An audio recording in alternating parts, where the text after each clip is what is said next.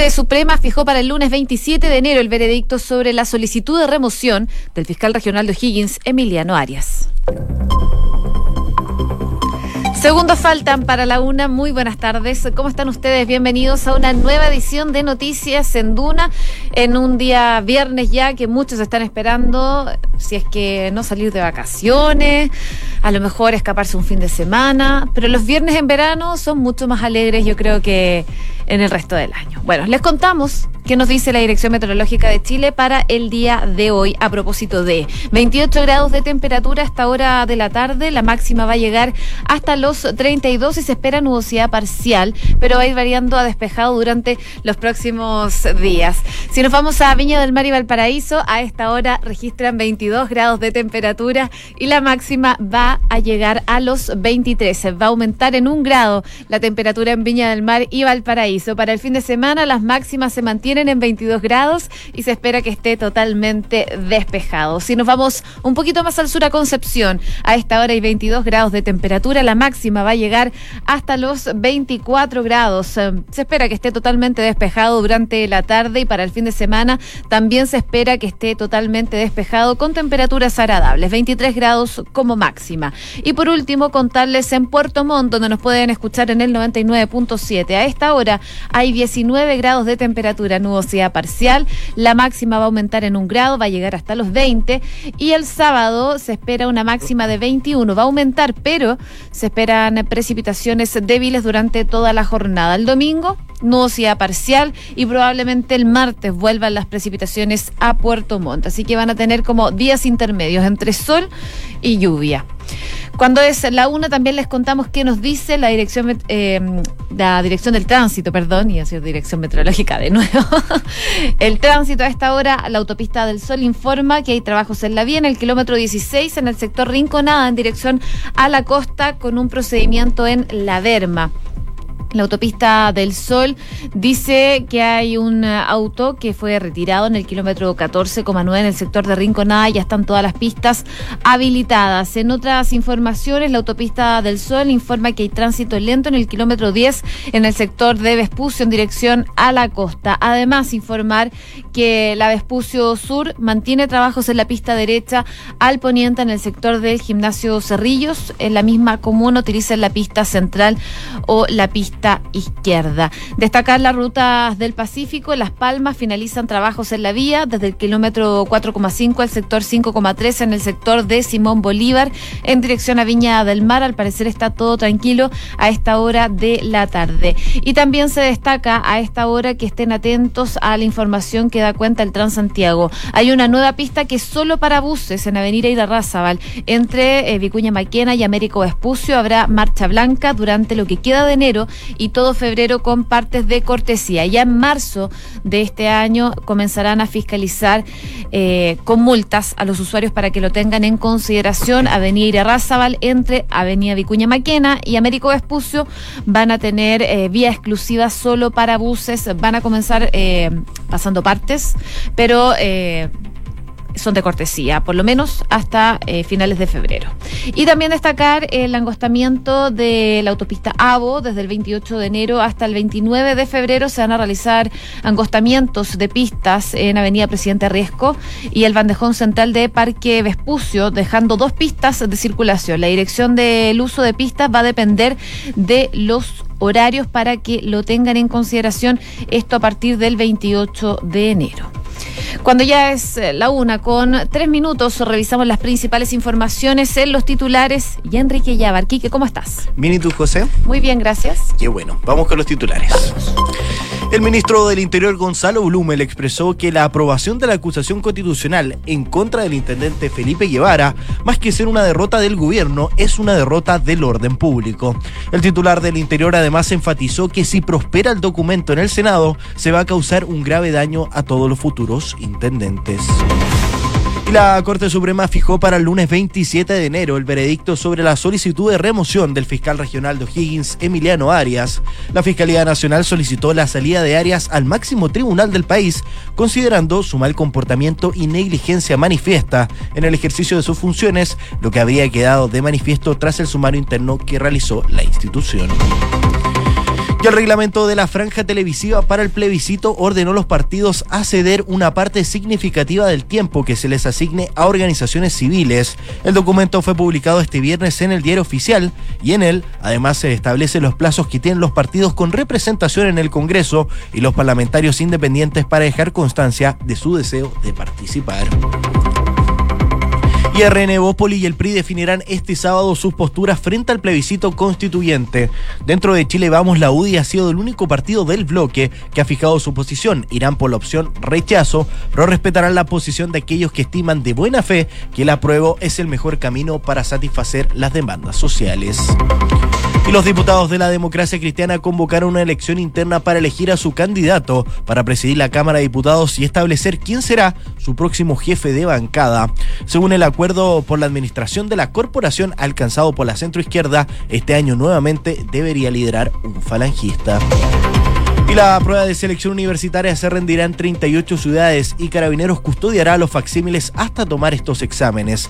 El DEMRE detalló además que no habrá reconocimientos de sala e informó además los horarios de los test de matemáticas, lenguajes y ciencia. Y el precio del cobre se desplomó ante temores por el coronavirus, perdiendo casi todo lo ganado en 2019. Frente a la incertidumbre de los efectos económicos que podría traer la enfermedad en China, hay mayor compradores del metal rojo. El commodity retrocedió casi 5% esta semana.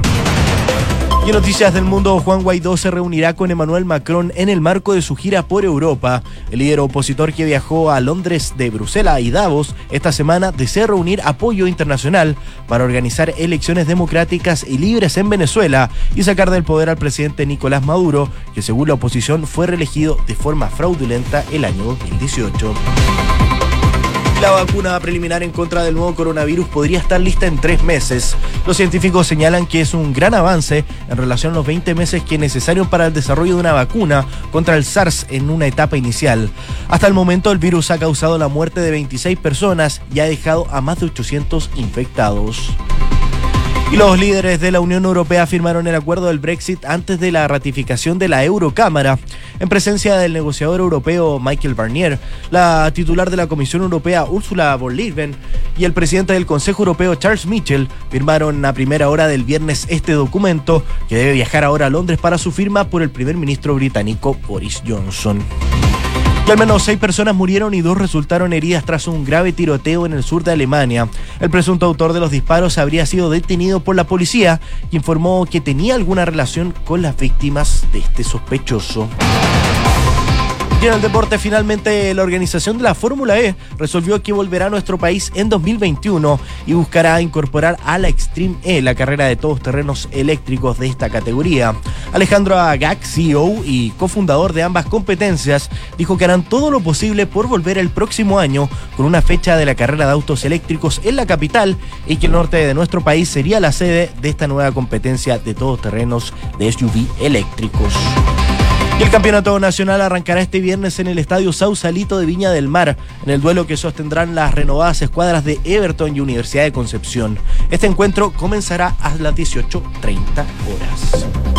Una con siete minutos, comenzamos a revisar las principales informaciones que marcan la jornada de este día viernes 24 de enero. Una de ellas tiene que ver con la situación del suspendido fiscal de O'Higgins, Emiliano Arias. Durante casi dos horas se extendió la audiencia de alegatos por este caso del suspendido persecutor ante el Pleno de los Ministros de la Corte Suprema. Y en esta instancia se revisaba la solicitud de remoción presentada por el fiscal nacional Jorge Abbott en su contra. Finalmente, luego luego que terminara la presentación por parte del Ministerio Público de la abogada Marisol Peña y por parte de la defensa de Arias, la Suprema indicó que el veredicto se va a dar a conocer entonces el lunes 27. Pero esta historia, que partió formalmente a fines de septiembre, comenzó, eh, recordemos, por una denuncia que hizo pública el fiscal Sergio Moya. Este último, quien fue cercano a Arias en su momento, cuando incluso estuvo al mando de la Fiscalía de Alta Complejidad Rancagua y que también enfrenta sumarios en su contra, y es imputado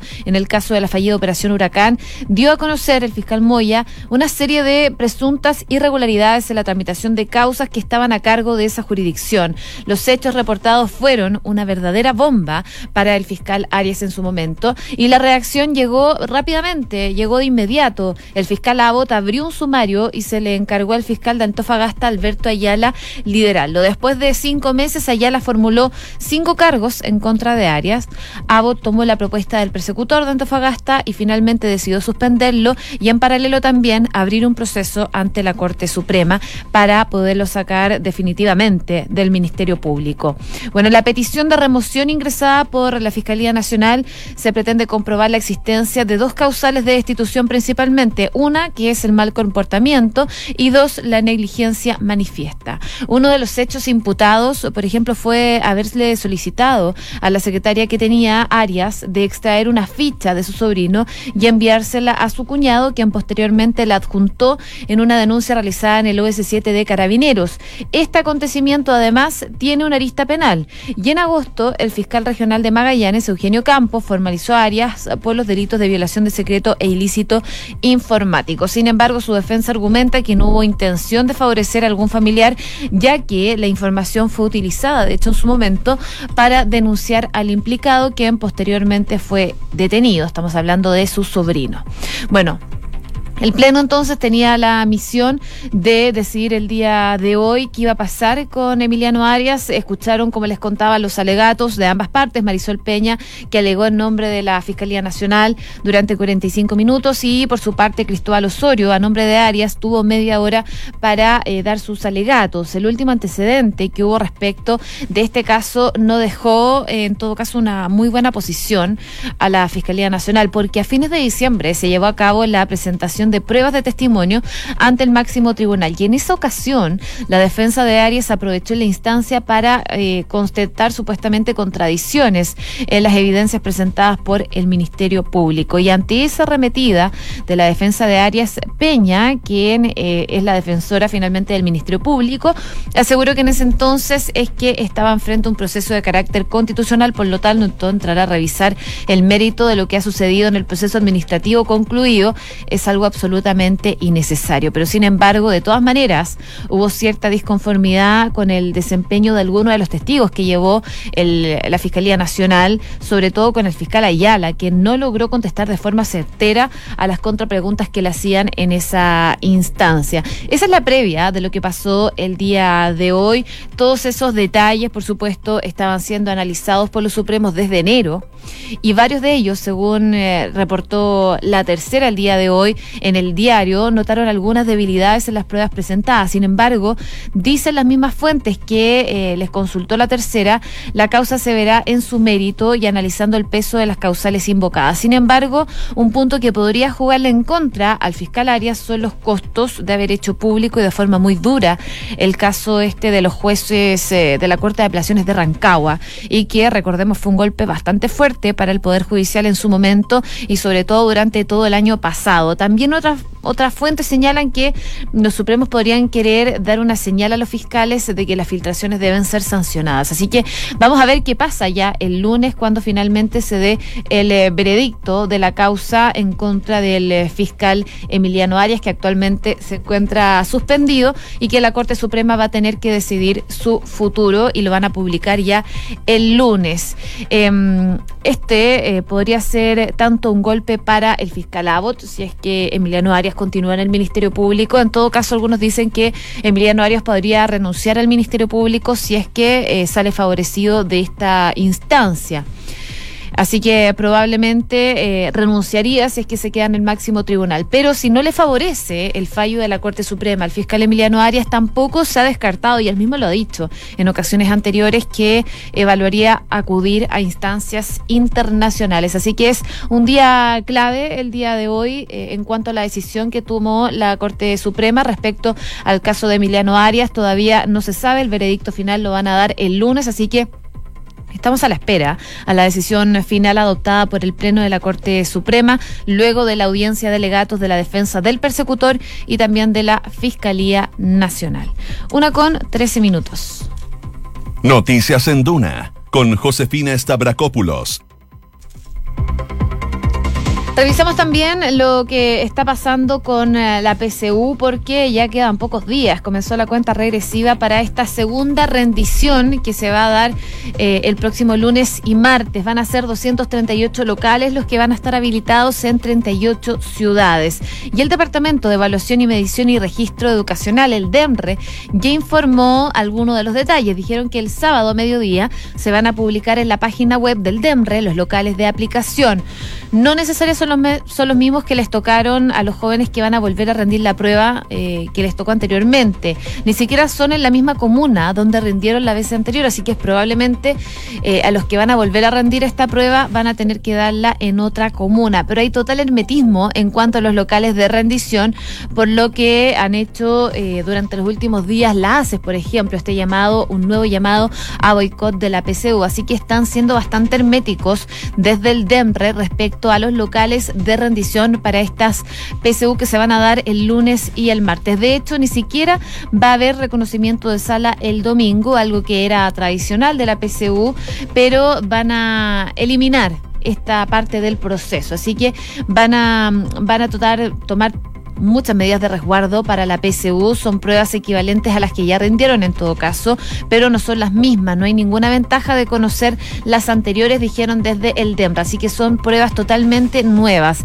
Ya hoy día se daba a conocer algunas de las medidas de seguridad que están tomando desde el Ministerio, desde el DEMRA y desde el CRUCH. Carabineros está trasladando los facsímiles y se los van a quedar por lo menos hasta el día de la prueba. De hecho, van a ser los mismos carabineros que van a estar en el proceso de entrega de los facsímiles para cuando tengan que rendir los estudiantes esta prueba de selección universitaria. También van a hacer un perímetro de 200 a 100 metros para que eh, manifestantes no puedan estar cerca de los locales de rendición y además van a tomar medidas en cuanto a los estudiantes que van a rendir la prueba. No van a poder ingresar con mochilas y también se les va a exigir el carnet de identidad. Carnet de identidad que si es que no lo tienen, la opción que pueden tener es mostrar el documento que acredita que están haciendo el proceso para sacar el carnet de identidad, pero otro documento no les va a servir para rendir esta prueba el lunes 27 y martes 28. El lunes va a ser la prueba de matemática durante la mañana, el horario de presentación es a las 8.15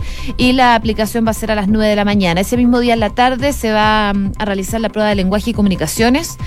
Se espera que se presenten los alumnos a las 14 y 15 horas y la aplicación va a ser a las 15.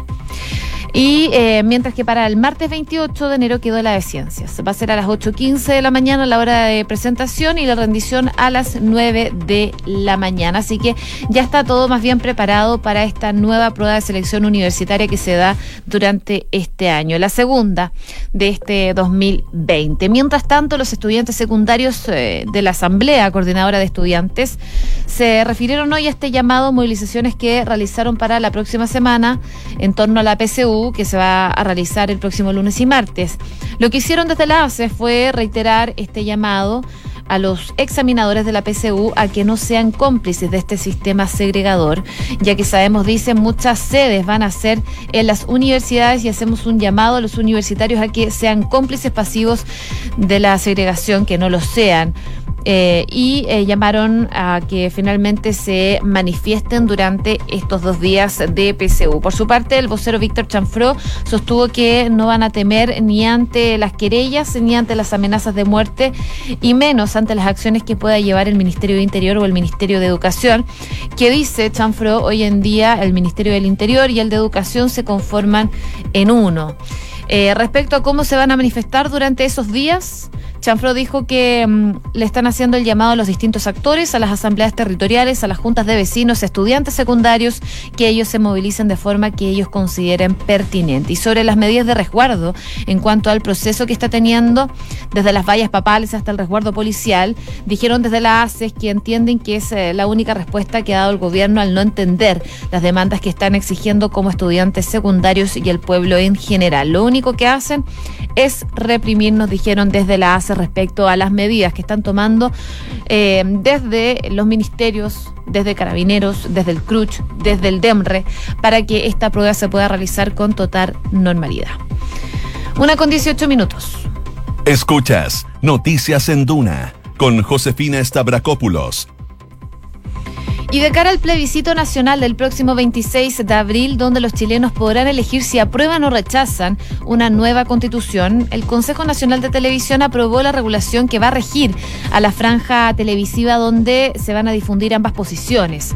Las normas fueron publicadas hoy día en el diario oficial y ahí se señala que la franja televisiva corresponderá a 30 minutos diarios de transmisiones de propaganda electoral en lo que los canales de televisión de libre recepción, las que deberán eh, dar expresión a las dos opciones contempladas en ambas cédulas del plebiscito, respetando una estricta igualdad de promoción entre ellas, en lo que sale en el diario oficial. Cada opción tendrá asignado un tiempo de 7 minutos y 30 segundos diarios en la franja que será transmitida diariamente y eh, alternadamente entre el 27 de marzo hasta el 23 de abril próximo, en dos bloques de 15 minutos cada uno. Estos se van a emitir entre las 12.45 horas hasta la 1 y después a las 20.45 hasta las 21 horas. De acuerdo a la resolución, podrán hacer propaganda electoral en la franja los partidos políticos que están legalmente constituidos con representación en el Congreso Nacional, así como los parlamentarios independientes. Además, se agrega que respecto de una misma opción del plebiscito, los partidos políticos podrán participar en la franja por sí solos, conjuntamente con uno o más partidos, con parlamentarios independientes y o con organizaciones de la sociedad civil. Para dichos efectos deberán constituir un comando. Además, los partidos políticos o comandos que participen en la franja van a tener que destinar una parte significativa del tiempo que se les asigne a organizaciones de la sociedad civil que apoyen la misma opción respecto de la cual van a hacer propaganda electoral. Así que a partir de hoy, en un plazo de siete días corridos, los presidentes de los partidos políticos legalmente constituidos que tengan representación en el Congreso y los parlamentarios independientes van a tener que manifestar por escrito su voluntad de participar en esta franja, la existencia de un acuerdo para constituir uno o más comandos individualizados, los parlamentarios que lo integran, sus participantes y la opción de apoyar a los comandos eh, en cuanto a este plebiscito que se va a realizar el 26 de abril. En paralelo, eh, ya algunos partidos están mm, viendo la opción de tomar decisiones, lo va a hacer el fin de semana RN y Evópoli y el PRI también respecto a la postura que van a tener de cara a este plebiscito del 26 de abril y que van a apoyar si rechazan o aprueban la elaboración de una nueva constitución. Eso entonces lo vamos a conocer el fin de semana, mientras que dentro del bloque de Chile Vamos, por ejemplo, ya optaron por la opción de rechazar una nueva constitución. Una con 21 minutos. Noticias en Duna con Josefina Stavrakopoulos y hay noticia de último minuto en el ámbito internacional porque las autoridades sanitarias de Estados Unidos confirmaron el día de hoy un segundo caso de coronavirus cuyo origen está en la ciudad china de Wuhan y que ha dejado al menos 26 muertos y 887 eh, contagiados. La paciente viajó recientemente a Estados Unidos desde Wuhan y no tenía síntomas durante el vuelo, pero nada más llegar a Chicago comenzó a presentar señales de haber sido contagiada, indicaron responsables de los centros eh, para el control y prevención de enfermedades. Esta mujer tiene 60 años, es el segundo caso que se registra en Estados Unidos después de que se confirmara esta semana que una persona de Seattle, en el estado de Washington, sufrió esta enfermedad. En tanto, las autoridades sanitarias dijeron que investigan 63 posibles casos en 22 estados. Por su parte, la Organización Mundial de la Salud apuntó hoy a que el número de casos seguirán aumentando en los próximos días al intensificarse los controles en China, pero señaló que es pronto para llegar a conclusiones sobre la gravedad de este virus. Es parte de lo que ha dicho la Organización Mundial de la Salud, que ha evitado dar una alerta internacional respecto de este virus, considerando que es demasiado pronto. Pero ya científicos del Instituto Nacional de Alegría y Enfermedades Infecciosas de Estados Unidos crearon, eh, o cree más bien, que una vacuna eh, contra el nuevo coronavirus podría estar lista para la etapa inicial de pruebas en humanos ya en tres meses. Así lo establece un nuevo ensayo científico publicado en una revista eh, de medicina en la que mm, el director de una institución examina los dos brotes anteriores de coronavirus y describe las medidas necesarias para contener el actual. Según lo que dice el trabajo que han hecho, aunque la trayectoria de este brote es imposible de predecir, una respuesta eficaz requiere una acción rápida desde el punto de vista de las estrategias clásicas de salud pública hasta el desarrollo y la aplicación de oportunos de medicamentos. Ahora, estos investigadores están desarrollando pruebas diagnósticas para poder detectar rápidamente la infección de este coronavirus y explorando el uso de medicamentos antivirales de amplio espectro para tratar este coronavirus. También están adoptando los métodos utilizados con las vacunas del SARS y el MERS en investigaciones para impulsar el desarrollo de una vacuna entonces para este virus. Así que una posible vacuna para el coronavirus que está afectando rápidamente no solo a China, sino que también a otros países podría estar lista en unos tres meses más. Una con 24, revisamos las principales informaciones con Enrique Llavar. El ministro del Interior Gonzalo Blumel expresó que la aprobación de la acusación constitucional en contra del intendente Guevara, más que ser una derrota del gobierno, es una derrota del orden público. El titular del Interior además enfatizó que si prospera el documento en el Senado, se va a causar un grave daño a todos los futuros intendentes. Y la Corte Suprema fijó para el lunes 27 de enero el veredicto sobre la solicitud de remoción del fiscal regional de O'Higgins, Emiliano Arias. La Fiscalía Nacional solicitó la salida de Arias al máximo tribunal del país, considerando su mal comportamiento y negligencia manifiesta en el ejercicio de sus funciones, lo que habría quedado de manifiesto también tras el sumario interno que realizó la institución el reglamento de la franja televisiva para el plebiscito ordenó a los partidos a ceder una parte significativa del tiempo que se les asigne a organizaciones civiles. El documento fue publicado este viernes en el diario oficial y en él además se establecen los plazos que tienen los partidos con representación en el Congreso y los parlamentarios independientes para dejar constancia de su deseo de participar.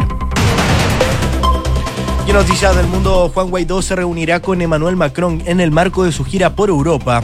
El líder opositor que viajó a Londres, Bruselas y Davos esta semana desea reunir apoyo internacional para organizar elecciones democráticas y libres en Venezuela y sacar del poder al presidente Nicolás Maduro, que según la oposición fue reelegido de forma fraudulenta el año 2018. La vacuna preliminar en contra del nuevo coronavirus podría estar lista en tres meses. Los científicos señalan que es un gran avance en relación a los 20 que se necesitaron para el desarrollo de la vacuna contra el SARS en esta etapa inicial. Hasta el momento el virus ha causado la muerte de 26 personas y ha dejado a más de 800 infectados. Y finalmente, la organización de la Fórmula E resolvió que volverán a nuestro país en 2021 y que buscarán incorporar al Extreme E, la carrera de todos terrenos eléctricos de esta fórmula. Alejandro Agag, CEO y cofundador de ambas competencias, dijo que harán todo lo posible por volver el próximo año con una fecha de la carrera de autos eléctricos en nuestra capital y que el norte de nuestro país sería la sede de esta nueva competencia de todos terrenos SUV eléctricos. Gracias, Quique, por los titulares. Una con 26, les contamos que Credicor Capital pone a tu disposición un equipo de especialistas que te asesoran para hacer crecer, preservar y gestionar tu patrimonio. Son parte del grupo financiero Credicor con más de un siglo de trayectoria en Latinoamérica y más de 30 años en Chile. Credicor Capital, excelencia en inversiones. Inmobiliaria Armas, empresa líder en la industria con más de 50 años de trayectoria, te invita a conocer e invertir en sus múltiples y atractivos proyectos inmobiliarios de alta plusvalía. Conoce más en iarmas.cl. Banco Visa nuevamente fue reconocido con el primer lugar del Premio Nacional de Satisfacción de Clientes Pro Calidad en el sector bancos medios y fue elegido mejor de los mejores de la categoría contractual versión 2019, porque su motivación permanente es la satisfacción de sus clientes. Banco Visa es simple para ti. Y hay un sitio de viajes que está causando furor, es turismocity.cl. Turismo City compara el precio de todos los sitios de viajes y te permite saber cuál tiene el precio más bajo. Además te alerta cuando hay vuelos baratos. Ingresa ahora a Turismo City o descarga su aplicación. Una con 27, nos vamos bien a continuación cartas notables y luego la segunda edición de información privilegiada. Que esté muy bien y que tengan muy buen fin